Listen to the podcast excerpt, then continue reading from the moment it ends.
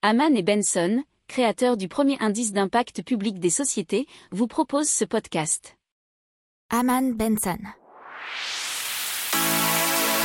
Le journal des stratèges. Boris Kalt.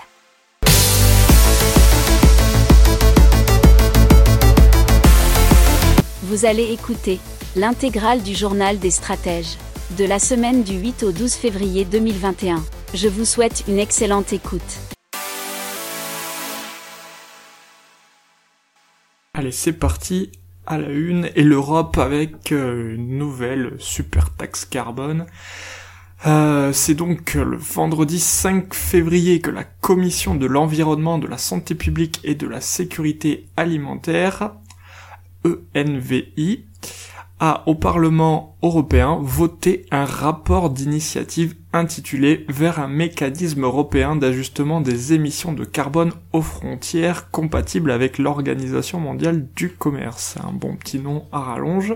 Et l'idée c'est de faire payer le carbone aux portes de l'Europe comme de nouvelles ressources propres pour le budget de l'Union. Alors, Déjà euh, l'été dernier, les 27 chefs de l'État et de gouvernement avaient également indiqué qu'un mécanisme d'ajustement carbone aux frontières pouvait permettre de financer la reconstruction européenne. Ils ont d'ailleurs aussi plaidé pour une contribution dès 2021, donc hein, dans les prochains mois, calculée sur le poids des déchets d'emballage plastique non recyclés, ainsi que pour une taxe numérique, et cela pour 2024, et pour une ressource propre basée sur la taxe sur les transactions financières. Alors la taxe numérique, idée euh, moyenne, simple, ça va encore se tourner vers le consommateur. Et le poids des déchets d'emballage plastique non recyclés, pareil, euh, il est très probable que les industriels retournent euh, le prix pour le consommateur, donc encore des taxes déguisées.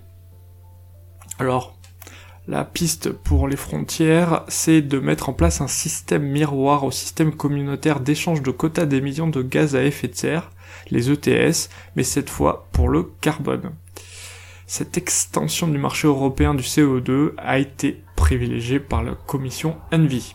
Et donc, pour terminer, l'UE s'est donné pour objectif de réduire ses émissions d'au moins 55% en 2030 par rapport à 1990. On continue dans l'économie avec euh, Christine Lagarde qui nous prévient que euh, une euh, annulation des dettes publiques détenues par la BCE est inenvisageable, puisqu'il s'agirait d'une violation du traité européen qui interdit strictement le financement monétaire des États. Et cette règle constitue l'un des piliers fondamentaux de l'euro. Et elle rajoute, si l'énergie dépensée à réclamer une annulation de la dette par la Banque Centrale Européenne était consacrée à un débat sur l'utilisation de cette dette, ce serait beaucoup plus utile. À quoi serait-elle affectée? Euh, Sur quel secteur? Et pour elle, ce sont les sujets essentiels d'aujourd'hui. Elle dit que nous allons vers une autre économie, plus numérique, plus verte, plus engagée face au changement climatique et pour le maintien de la biodiversité. Et cette reprise sera créatrice d'emplois et donc fédératrice. Elle rappelle toutefois que nous ne sommes pas à l'abri de risques encore inconnus. Un petit mot sur les frettes maritimes qui s'envolent, puisque le Freightos Baltic Index, un indice qui mesure le prix du transport par conteneur, a presque quadruplé en trois mois pour la route de la Chine vers l'Europe, passant de 2119 dollars le 1er novembre à 7827 dollars vendredi. Un mot sur Total qui a remporté un important projet éolien offshore au Royaume-Uni, et c'est dans une joint venture 50-50 entre Total et GIG Green Investment Group que Total a réussi à obtenir euh, ce super projet éolien offshore du Crown Estate, c'est un domaine royal, et qui pourrait fournir jusqu'à 1,5 gigawatt d'électricité renouvelable. Alors le maire de Nice a pour le coup interdit les locations saisonnières à Nice pour les vacances de février, et dans l'idée sans doute de privilégier l'hôtellerie. On passe donc à la vente à emporter tout de suite et son explosion. En 2019, l'activité de ce secteur représentait 57 milliards d'euros de chiffre d'affaires en France. Bien entendu, avec la crise, euh, la restauration s'est contractée de 38% pour tomber à 35,6 milliards d'euros. Et c'est une chute de fréquentation évaluée à 35%. Pour autant, la restauration rapide a vu l'an dernier croître sa fréquentation en attirant 43% des visites de consommateurs contre 36% l'année précédente. Donc c'est la seule qui a progressé dans ce marché fragilisé. Elle a gagné ses 7 points de part de marché au détriment de la restauration à table, cantine d'entreprise, restauration de loisirs et transport. Donc je rappelle, ce sont des chiffres de NPD Group. Si vous avez lu la newsletter, vous le savez. Et pour vous y abonner, vous n'oubliez pas, c'est sur Abman Benson Stratégie rubrique média ou alors dans le descriptif de ce podcast.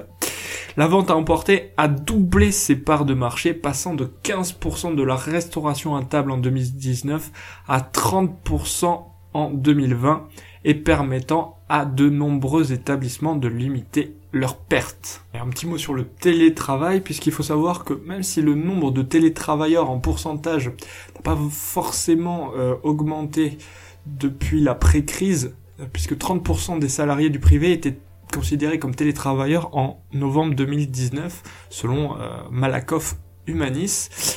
Pour autant, le nombre hebdomadaire de euh, travail, de télétravail plutôt, est passé à de 1,6 à 3,6 jours par semaine. Et ça en fin 2020. Donc c'est une sacrée accélération et c'est à plus que doubler. Allez, on continue avec l'industrie du textile et la grosse crise depuis euh, le Covid, puisque on va prendre en exemple euh, le, Bangladesh qui a 30% de commandes en moins selon 50 usines consultées euh, par l'association des fabricants exportateurs de vêtements du Bangladesh. Pour autant, la fondation Changing Market rappelle que l'industrie textile est la plus polluante du monde et euh, l'industrie de la mode est réellement responsable des déchets dus à sa surproduction. Et donc ils incitent l'Union européenne et la Commission européenne à s'assurer qu'une fois que les consommateurs ont fini de porter leurs articles, il est de la responsabilité des producteurs de les collecter, réparer, réutiliser et les recycler. Donc ça serait le bon moment pour euh, passer à cette transition écologique dans la mode. Et surtout euh, en renonçant aux ressources non renouvelables, aux produits chimiques et aux engrais. Voilà ce que dit la fondation Changing Market. Faut savoir qu'à elle seule, l'industrie de la mode est responsable de plus d'un cinquième de la pollution de l'eau dans le monde et consomme plus d'énergie que les transports maritimes et aériens réunis. Un petit mot sur la France et son activité au mois de janvier. Et c'est un chiffre de la Banque de France qui nous dit que l'activité n'était en recul que de 5% au mois de janvier.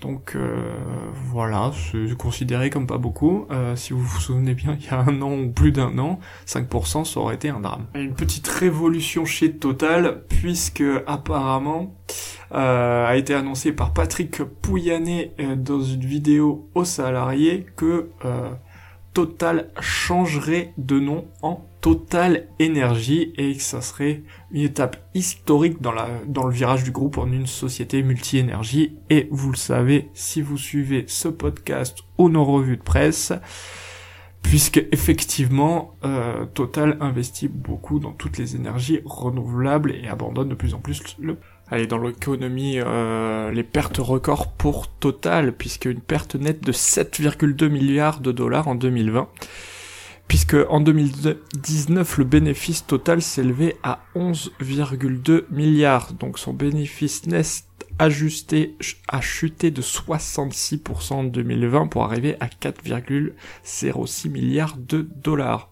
Alors il n'y a pas que la crise du coronavirus qui a causé ceci, il y a aussi la dépréciation du prix du baril qui a eu un réel impact puisque Total a vu aussi sa production d'hydrocarbures reculer de 5%. Alors comme on a vu euh, précédemment, Total va se transformer en Total Énergie pour refléter la transition énergétique. Ils vont donc euh, changer de nom.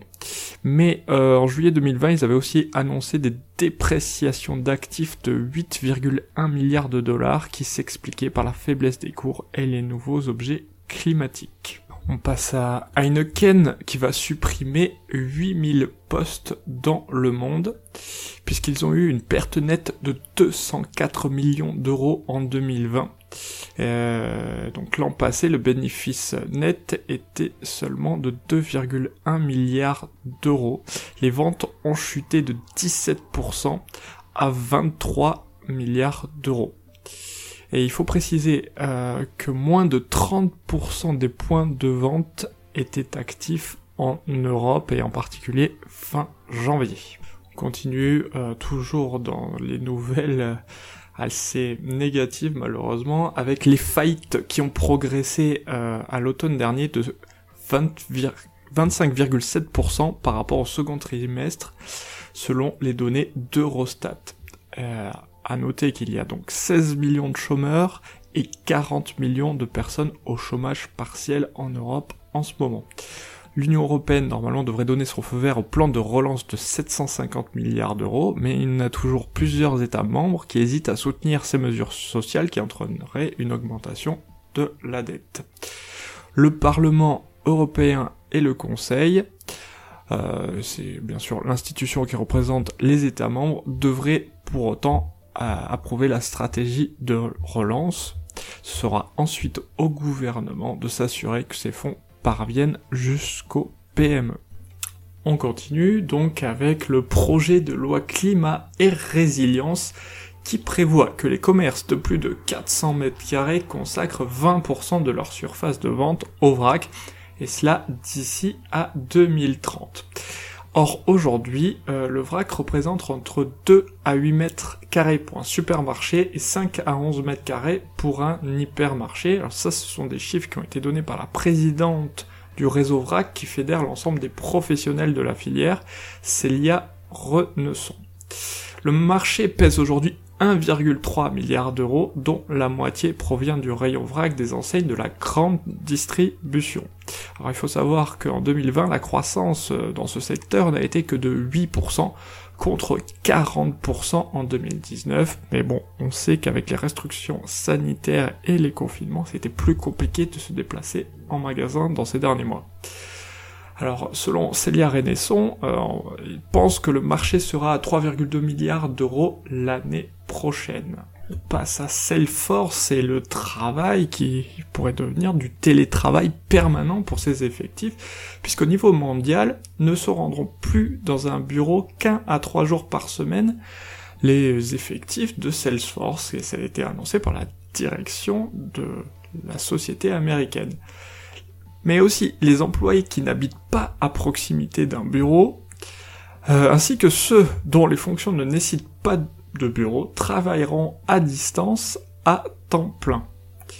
Alors il y a eu des souhaits euh, parmi les salariés, notamment euh, près de la moitié d'entre eux qui ne souhaitaient se rendre au bureau que quelques fois par mois. Par contre, 80% des employés, donc de Salesforce toujours, ont déclaré qu'ils voulaient toutefois maintenir un lien avec un espace physique. Alors Marc Benioff, qui est le PDG donc de Salesforce Monde, a déclaré le passé est révolu et donc il fallait passer à un nouveau modèle beaucoup plus résilient, inclusif et donc respectueux du monde. Donc aux États-Unis et plus particulièrement au Nevada, euh, on a un, un super projet d'entreprise privée qui créerait des villes et c'est le gouverneur du Nevada donc qui a proposer euh, cette alternative. Il s'appelle Steve Sisolak et il aurait pour projet de vendre des terres donc à des entreprises dites innovantes qui pourraient imposer leurs lois sur place. Elles auraient quasi plein pouvoir et le but c'est de relancer l'économie locale. Il y aurait une sorte de gouvernement local sur les terres qui leur auront été vendues. Ils pourraient prélever des impôts et mettre en place des tribunaux. Alors bien sûr, ce n'est pas gratuit, il faut débourser 250 millions de dollars pour le terrain non construit, puis investir 1 milliard de dollars sur 10 ans, et ça serait sur 20 000 hectares. L'objectif, il est très très clair, c'est faire fleurir l'économie locale et créer des dizaines de milliers d'emplois. Alors, Jeffrey Burns, qui dirige la société Blockchains LLC, euh, a donc comme projet de construire une ville intelligente là-bas. À noter que bien entendu, il sera possible sans doute de voter sur place, qu'il y aura un service de police ou de pompiers, des écoles, etc., euh, etc. Donc le patron de Jeffrey Burns, euh, donc qui a comme projet pour faire de cette ville intelligente dans le Nevada, euh, a parlé de même de stablecoin pour comme monnaie. À noter que le gouverneur, donc à Steve Sisalak, a dit que trois personnes euh, seraient nommées pour euh, superviser euh, les missions sur ces différentes zones. Allez, on passe à l'immobilier en 2020 et les chiffres qui nous ont été donnés par le ministère de la Transition écologique, 99 500 logements neufs ont été réservés en France métropolitaine, soit 31 500 de moins qu'en 2019, c'est moins 24,5%. Donc euh, il faut voir juste que les prix de vente moyens des appartements progressent euh, légèrement, plus 0,8%, alors que les maisons un peu plus, 4,8%, mais c'est sans doute l'effet confinement. On passe à la française des jeux et donc qui enregistre un recul des mises de 7% en 2020. Les mises sont élevées à 16 milliards d'euros, soit une baisse donc de 7%. Euh, la FDJ tablée sur un moins 6%, donc euh, un peu tristoun sur ce coup-là, le chiffre d'affaires s'est élevé à 1,9 milliard d'euros. Le bénéfice net annuel de DJ est finalement ressorti à 214 millions d'euros. Allez, on continue dans les technologies et des scientifiques de l'université de Tokyo qui essaient de développer un outil pour prédire les démences grâce à l'aide d'une intelligence artificielle. C'est une étude qui a été parue dans la revue Aging. Et euh, apparemment, l'algorithme parvenait à des résultats prédictifs considérablement meilleurs en analysant le visage plus qu'en étant informé de la variable âge. cela donne du crédit à l'hypothèse selon laquelle des informations cruciales seraient contenues dans nos expressions faciales pour détecter la démence. Bien sûr, on n'en est qu'à une phase expérimentale. On continue dans les technologies avec Catalyst, une intelligence artificielle qui aide à soigner les maladies génétiques. Et c'est une plateforme d'intelligence artificielle qui est développée par White Lab Genomics. Et euh, il va y avoir donc un partenariat avec Geneton, qui est le laboratoire de recherche du Téléthon sur les maladies génétiques. Le but, c'est de rendre ces traitements plus accessibles financièrement.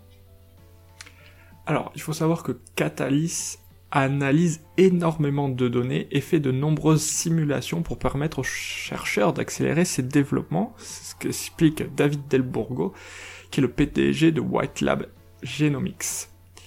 Euh, accélérer la recherche en utilisant l'intelligence artificielle, ça permet de mettre les médicaments plus vite sur le marché, mais également de réduire les coûts.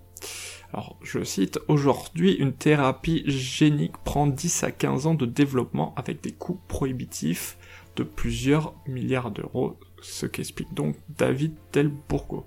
Donc c'est une super initiative qu'on suivra avec plaisir.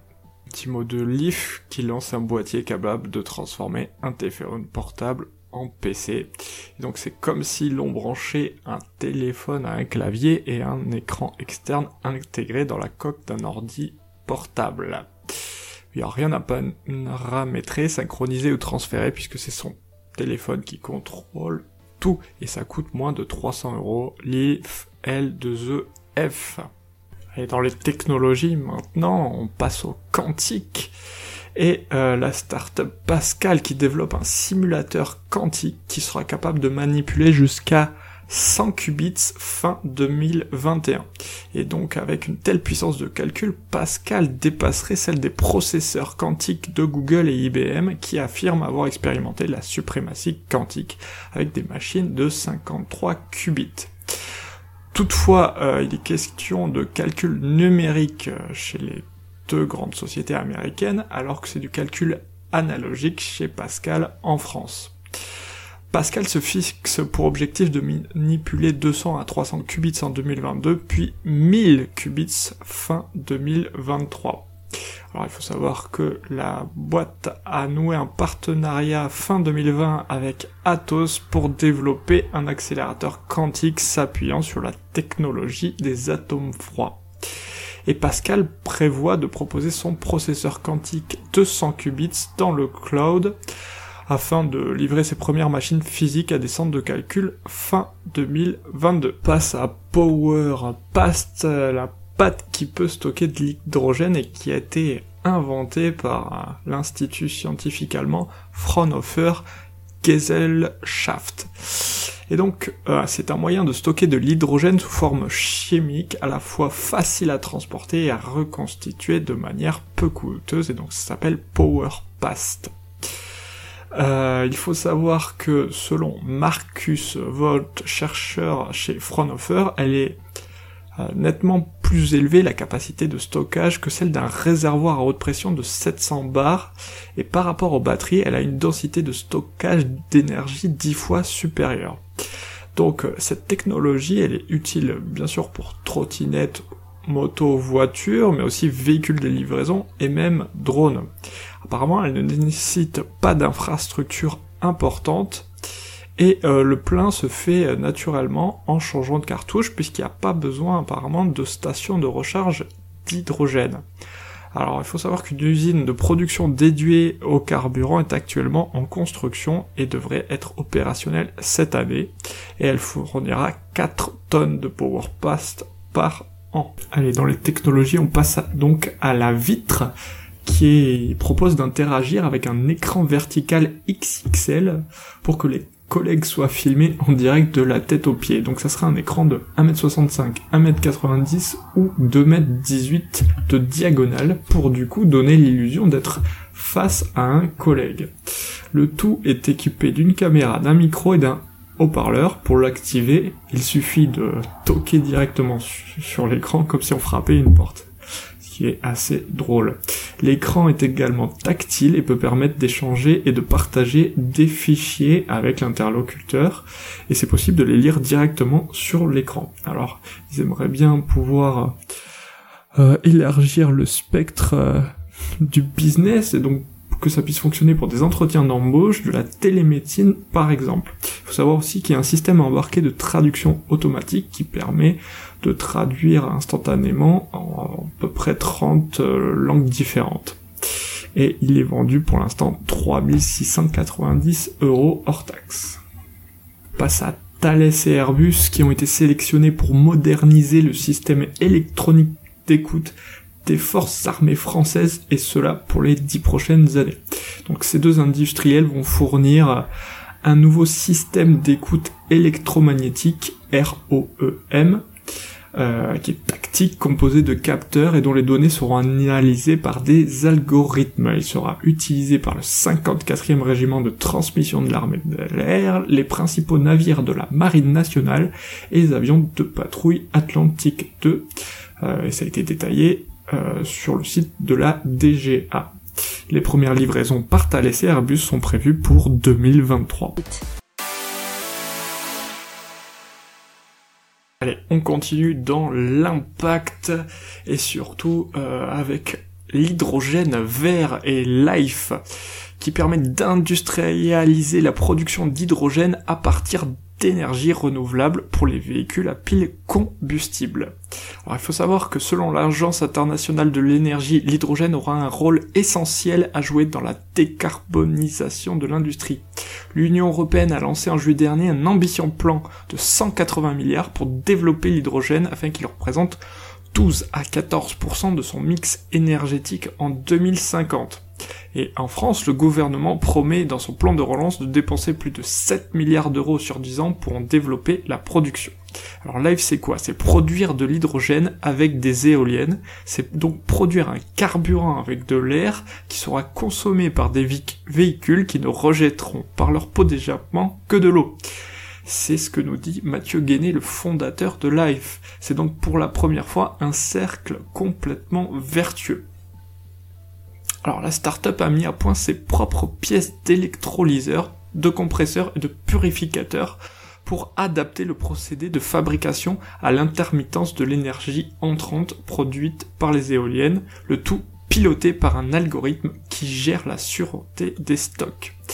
Alors, selon toujours le PDG Mathieu Guéné, il faut utiliser les infrastructures qui existent comme recycler les 400 stations-service à essence le long des autoroutes en France ou encore transformer les plateformes de forage en mer en stations d'hydrogène. Et pourquoi? Puisque les énergies fossiles comme le pétrole sont pour lui aujourd'hui dépassées. Alors l'idée c'est donc de pas d'installer des éoliennes partout. Et euh, il faut savoir qu'ils ont déjà un projet dans les cartons qui prévoit pour 2022 la construction d'une première plateforme flottante de production d'hydrogène offshore. Allez, on continue dans l'impact technologique avec Upcycle qui recycle le déchet alimentaire et là où ils ont été produits. Alors, dans l'idée, c'est le compostage de proximité et comment cela fonctionne. Cela fonctionne sur le principe de l'économie circulaire. La filière est encore peu développée et apparemment plus de 80% des déchets alimentaires sont toujours enfouis ou incinérés. Alors selon Arnaud Ulrich, qui est euh, fondateur de Upcycle, l'enfouissement émet 600 kg de CO2 pour une tonne de déchets, l'incinération 50 kg, alors que le compostage sur site seulement 10 kg. Et pourquoi? Parce qu'avec le compostage sur site, on s'affranchit logiquement du transport en camion qui représente la moitié du coût. Donc l'idée c'est d'avoir le composteur de déchets alimentaires sur place. La machine ne génère pas d'odeur, les biodéchets sont mis dans une trappe et ensuite le tout dans une température d'environ 65 degrés. L'ensemble est digéré par des bactéries et 15 jours plus tard la machine recrache du compost frais qui mature ensuite 6 semaines dans des bacs. Et la matière est ensuite redistribuée à des jardiniers, maraîchers, pépiniéristes qui l'utilisent comme fertilisant. C'est une PME qui pour l'instant emploie 22 perpas 22 personnes, pardon, et propose des solutions clés en main aux collectivités et entreprises.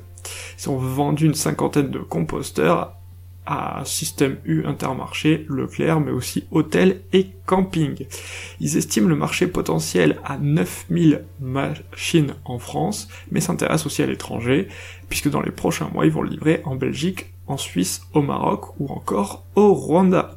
Allez, on passe à Green Phoenix. C'est une start-up qui propose une collecte de biodéchets afin de les revaloriser. Ils les collectent en vélo, les compostent et ensuite, bien entendu, les revalorisent. Et les prennent où Sur les marchés, mais aussi chez les professionnels. Et c'est pour ça que c'est assez intéressant. Et euh, leur idée, c'est de créer ce, donc ce digesta pour les cultures agricoles locales, mais à la fin de l'année, ils espèrent euh, créer du biogaz par dégradation de la matière organique. Et ils espèrent bien entendu voir leur activité se consolider et progresser.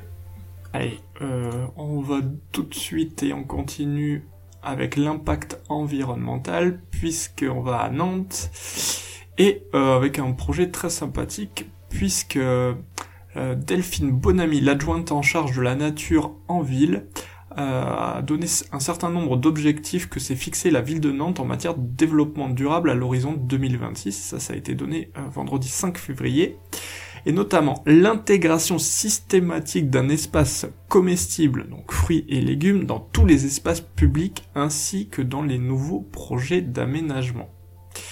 Et il faut savoir que déjà en 2020, Nantes comptait 1200 parcelles de jardins familiaux ou partagés, ainsi que 50 potagers, gérés par les habitants et le service des espaces verts. Cela représente 5000 m2 cultivés, 25 tonnes de légumes récoltés d'ici la fin de la saison dernière, et qui ont été distribués à 2500 foyers nantais via le centre communal d'action sociale. Allez, c'est parti, on commence avec Michelin, donc, qui lance la construction de sa première usine de recyclage de pneumatiques, et cela avec Enviro, une société suédoise qui a développé une technologie brevetée permettant de récupérer le noir de carbone, le pétrole, l'acier et le gaz des pneus usagés. Alors cette usine sera lancée à Antofagasta au Chili et permettra de recycler 30 000 tonnes de pneus génie civil chaque année, soit près de 60% des pneus civils en fin de vie utilisés donc dans le Chili. Le démarrage de la production est prévu pour 2023 et 30 millions de dollars seront investis pour construire cette usine.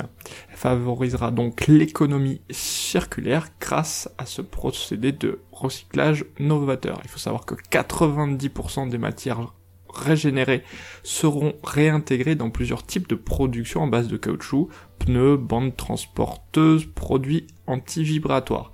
Les 10% restants seront valorisés en énergie et utilisés donc directement pour le fonctionnement de l'usine. Allez, on passe à ah ben, une annonce assez impressionnante, c'est SpinQ qui veut commercialiser un ordinateur quantique pour 5000 dollars. Et c'est une start-up chinoise qui est basée à Shenzhen et qui voudrait dès la fin de l'année pouvoir commercialiser cet ordinateur. Donc c'est assez impressionnant.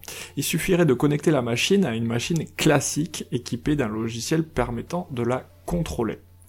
Alors, euh, au niveau des technologies, euh, SpinQ euh, recourt à la résonance magnétique nucléaire utilisée depuis très longtemps apparemment dans la médecine et notamment dans les IRM.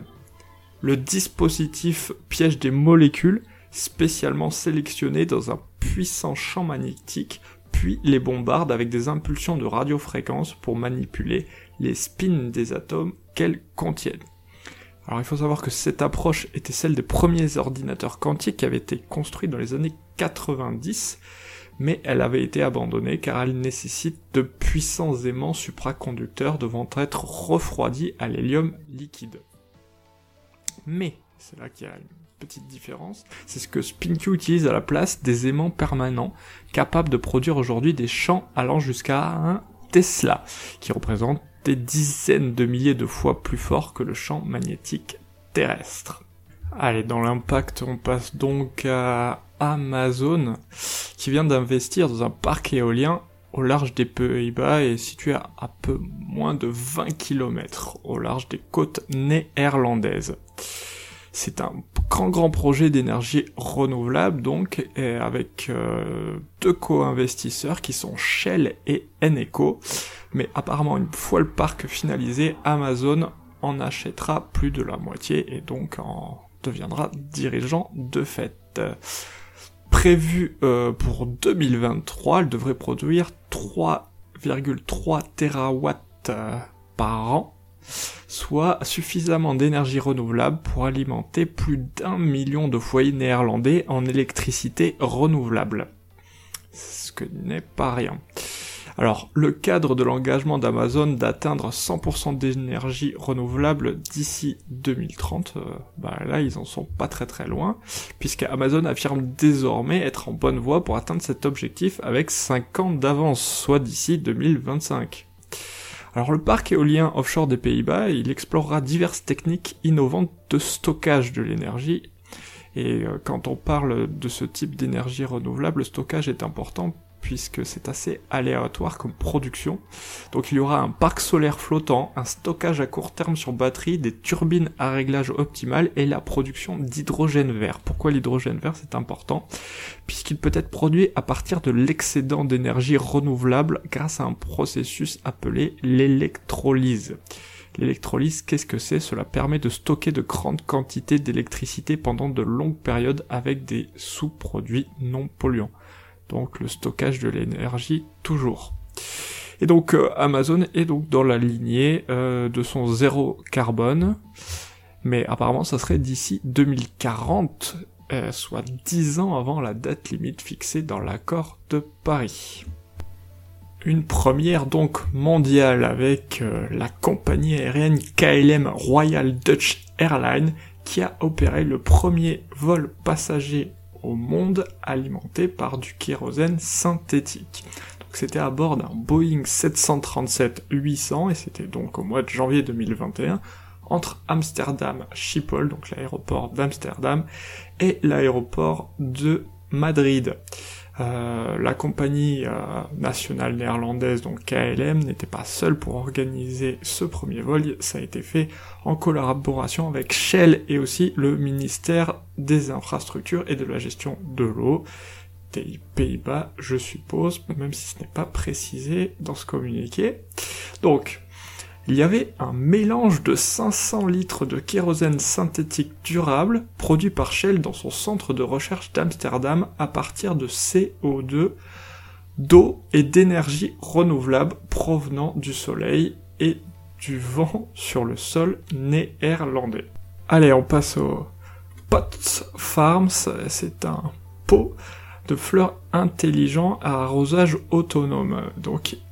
C'est très facile à comprendre puisque ce sont des bouteilles en plastique qui sont collectées auprès de particuliers dans les villes. Donc là c'est à Tel Aviv. Euh, la start-up Pots Farm les découpe, les décore, les peigne et les confectionne en pots de fleurs avant d'y installer, c'est là que ça devient intéressant, un système d'irrigation basé sur une mèche qui s'enroule autour des racines et simule l'activité des vaisseaux capillaires en drainant l'eau vers le haut la gravité l'attirant vers les racines pour que les plantes puissent boire.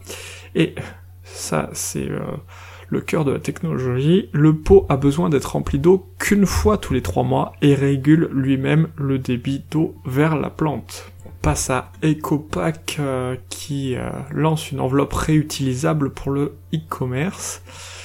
Elle est faite à partir de toiles d'emballage qui sont récupérées en vague, puis découpées, transformées en grandes enveloppes par une quinzaine de couturières qui habitent à, proximité de la Haute-Loire. C'est destiné aux e-commerçants et c'est une alternative plus verte au packaging, au carton utilisé pour la livraison. Une fois que le client a reçu sa commande, il peut réexpédier gratuitement l'emballage vide en le déposant dans la boîte aux lettres la plus proche. Une fois réceptionnée par l'entrepreneur chez EcoPack, elle est nettoyée puis relouée à une nouvelle marque. Apparemment, elle serait réutilisable jusqu'à 100 fois. Et euh, Ecopack dit qu'il loue ses enveloppes 2,70 euros l'unité, donc aux grandes boîtes de e-commerce, et 3,50 le grand format. Et c'est à eux de voir les e-commerçants s'ils veulent répercuter le coût sur les consommateurs ou non. Dans l'impact maintenant, Trees Everywhere, c'est donc une start-up qui compte planter un milliard d'arbres en France. C'est ce qu'annonce Sophie Grenier, qui est donc euh, une des fondatrices avec Olivier de Montetti. Euh, c'est une start-up dite de services environnementaux. Et donc, euh, ils ont déjà une dizaine de collaborateurs. Donc, euh, quel est leur but? C'est mettre en place des entreprises qui veulent compenser leurs émissions de CO2 avec des communes qui ont des terrains. Sur place, des spécialistes euh, orchestrent la mise en terre. Alors, euh, pour l'instant, il y a eu une première opération qui va être inaugurée à Milouz. C'est une micro-forêt urbaine plantée sur d'anciens jardins familiaux. Alors le concept euh, a été repris, c'est-à-dire que c'était à la base le concept euh, du botaniste japonais Miyawaki, euh, qui c'est donc un concept de micro-forêt comme puits à CO2. il faut savoir qu'un milliard d'arbres, comme dit Olivier de Montetti, c'est environ 200 millions de tonnes de carbone capturées sur quelques décennies. C'est presque la moitié de ce que la France émet par an à raison euh, d'îlots de 1 hectare, donc euh, environ 30 000 arbres sur 35 000 communes selon les calculs de la start-up, bah, le compte serait bon. Euh, le prix d'une opération forestière, c'est environ 100 000 euros l'hectare, et euh, donc la société prend un pourcentage sur chaque opération. Et ils aimeraient industrialiser l'activité grâce à une nouvelle levée cet été.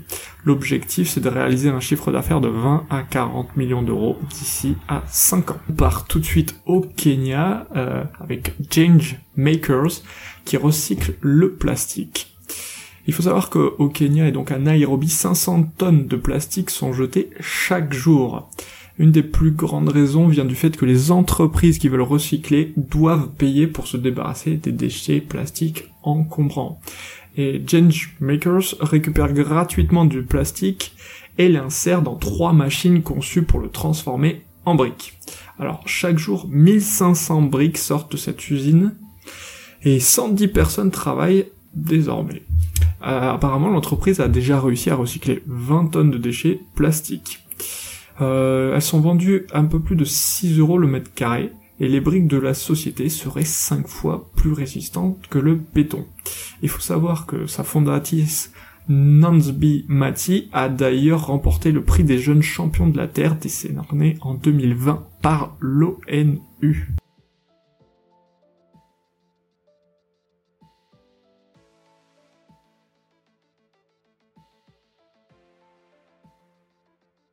Pour approfondir ces sujets, abonnez-vous à la newsletter de Haman et Benson et écoutez nos autres podcasts que vous retrouverez dans les notes de l'émission ou sur notre site internet.